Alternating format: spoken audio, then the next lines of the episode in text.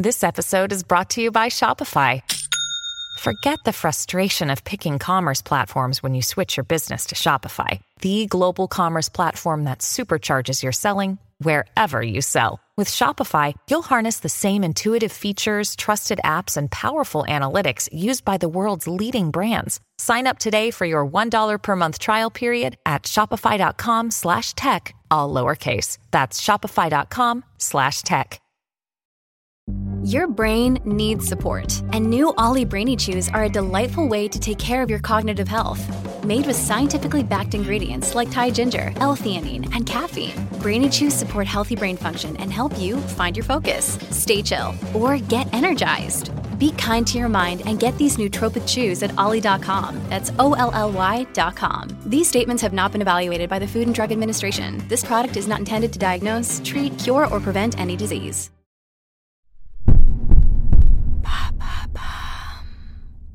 Que sont les nettoyeurs du web? Merci d'avoir posé la question. Ce sont des travailleurs et travailleuses dont le quotidien se résume à deux options, supprimer ou ignorer.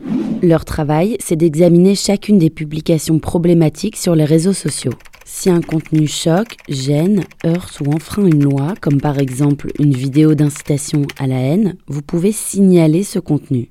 Une photo à caractère pornographique, la vidéo d'une mutilation en direct. Afin d'éviter que les internautes y soient exposés, ce sont les nettoyeurs du web qui doivent faire le ménage. Ce qu'on appelle de la modération de contenu dans le jargon de la tech. Mais alors, c'est un vrai métier? C'est le journal américain Wired qui en parle parmi les premiers dans une enquête fleuve publiée en 2014. Le sujet fait ensuite l'objet d'un docu Arte et puis d'un ouvrage paru en 2021 et traduit en français, intitulé Les choses que nous avons vues, d'Anna Berwoods.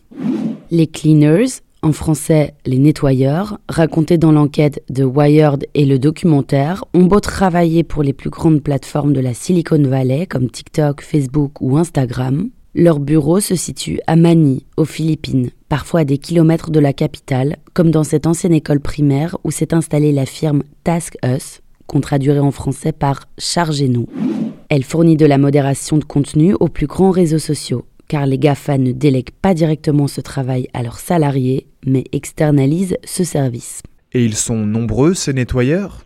Vu la quantité de contenu posté chaque jour sur Internet, il faudrait une armée d'employés pour modérer tout cela avant publication.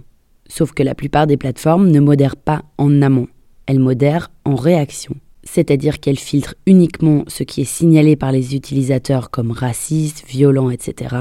Ainsi, ces travailleurs et travailleuses du web seraient tout de même plus de 100 000 à visionner des images pouvant aller d'une décapitation à une scène de sexe d'une brutalité inouïe des chiffres amenés par l'ancien responsable sécurité du réseau MySpace, cité par Wired.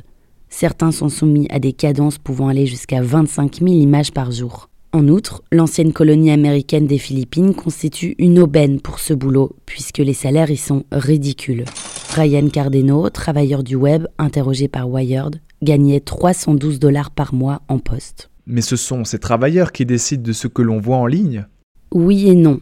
Il est vrai que ce travail soulève la question de savoir ce qu'on fait du contenu mis à notre disposition chaque jour. Normalement, les publications sont soumises à des standards de la communauté.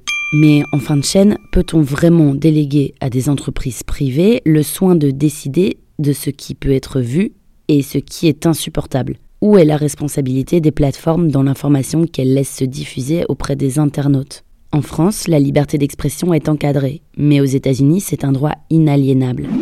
En mars 2018, l'ONU accusait pourtant Facebook de laisser se propager sur Internet des discours de haine contre les Rohingyas notamment, et des appels à la violence. La plateforme aurait ainsi joué un rôle déterminant dans la crise humanitaire qui avait secoué la Birmanie. Voilà ce que sont les nettoyeurs du web. Maintenant, vous savez, un épisode écrit et réalisé par Johanna Cincinnatis. Ce podcast est disponible sur toutes les plateformes audio et pour l'écouter sans publicité, rendez-vous sur la chaîne Bababam Plus d'Apple Podcast.